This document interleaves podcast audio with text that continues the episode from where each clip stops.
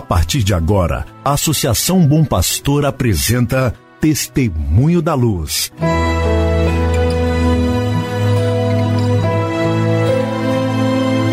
Com a palavra, o arcebispo de Montes Claros, Dom João Justino de Medeiros Silva. Tudo por causa de um grande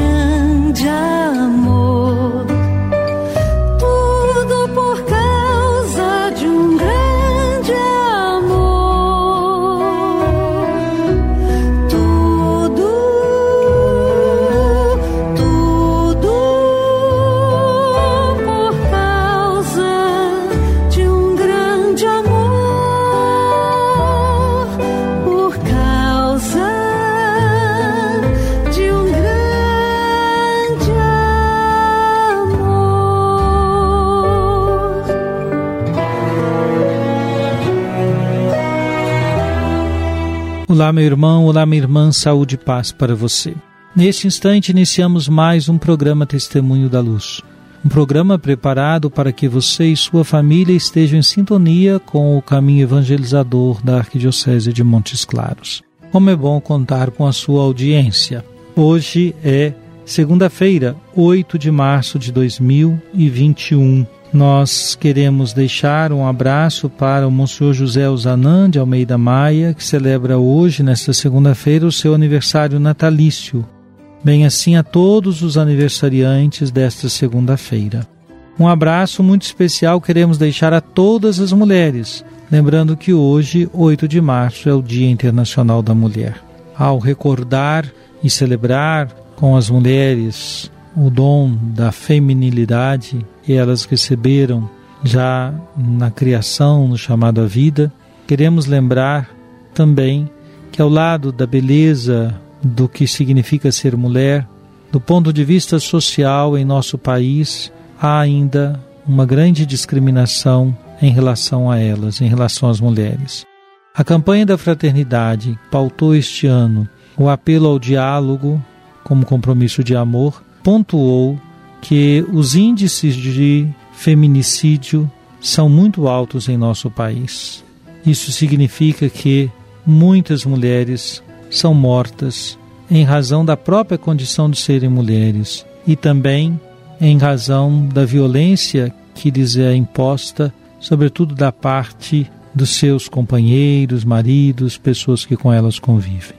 Do ponto de vista da fé, nós não podemos aceitar esses números, mas antes temos que criar não só a denúncia dessas situações às autoridades competentes, como também defender programas e políticas públicas que favoreçam a proteção das mulheres, a promoção delas e a inserção sempre mais ativa e evidente na sociedade.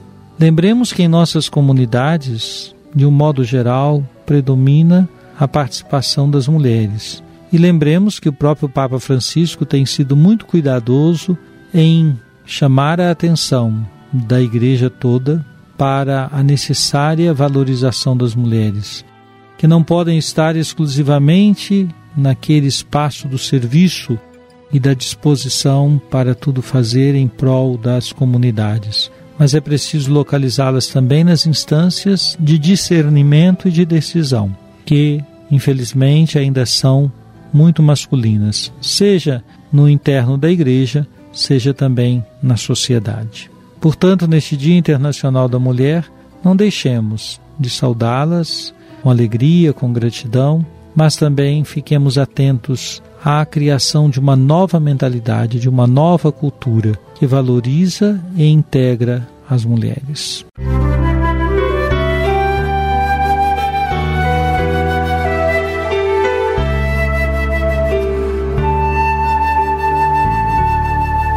Jesus, tu és a luz dos olhos meus.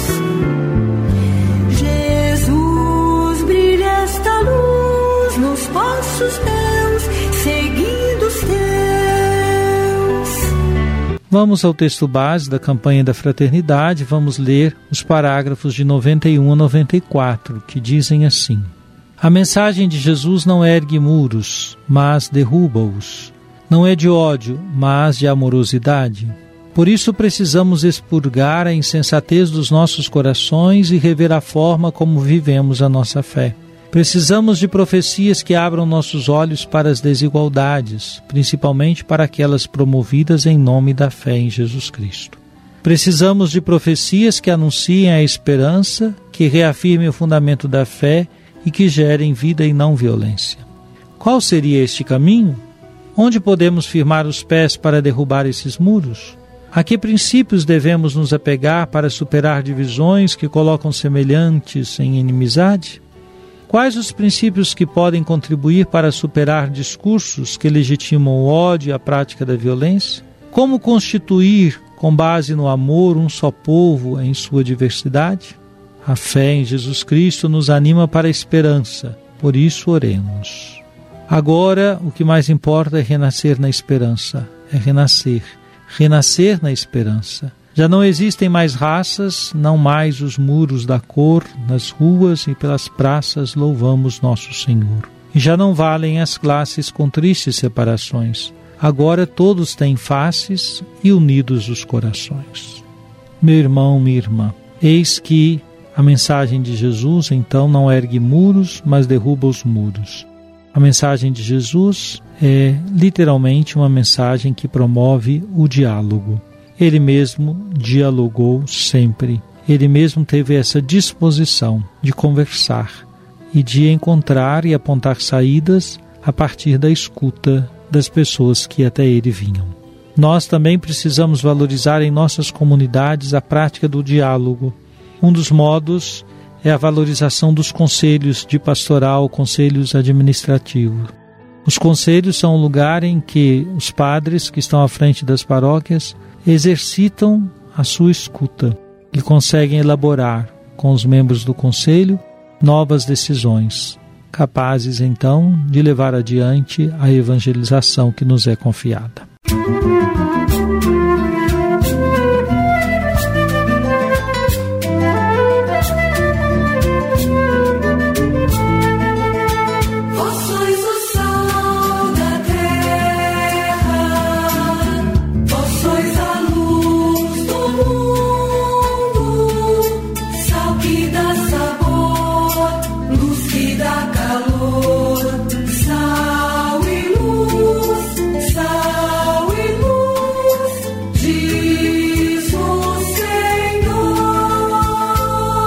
Oremos. Ó Deus, na vossa incansável misericórdia, purificai e protegei a vossa igreja, governando-a constantemente, pois sem vosso auxílio ela não pode salvar-nos. Por nosso Senhor Jesus Cristo, vosso Filho, na unidade do Espírito Santo.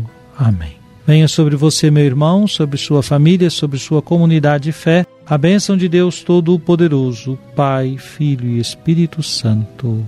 Amém.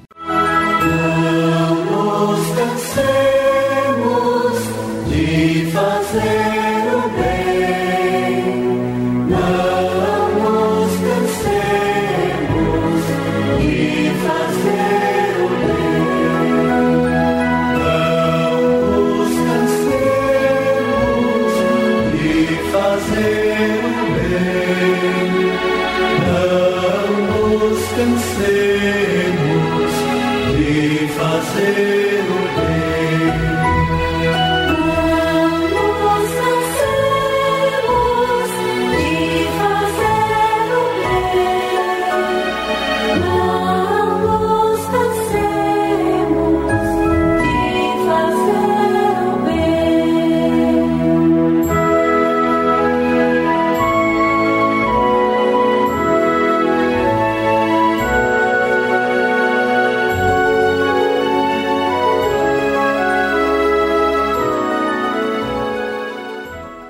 Você acabou de ouvir Testemunho da Luz, a palavra do arcebispo de Montes Claros, Dom João Justino de Medeiros Silva. Uma produção do Departamento de Comunicação da Associação Bom Pastor, Arquidiocese de Montes Claros.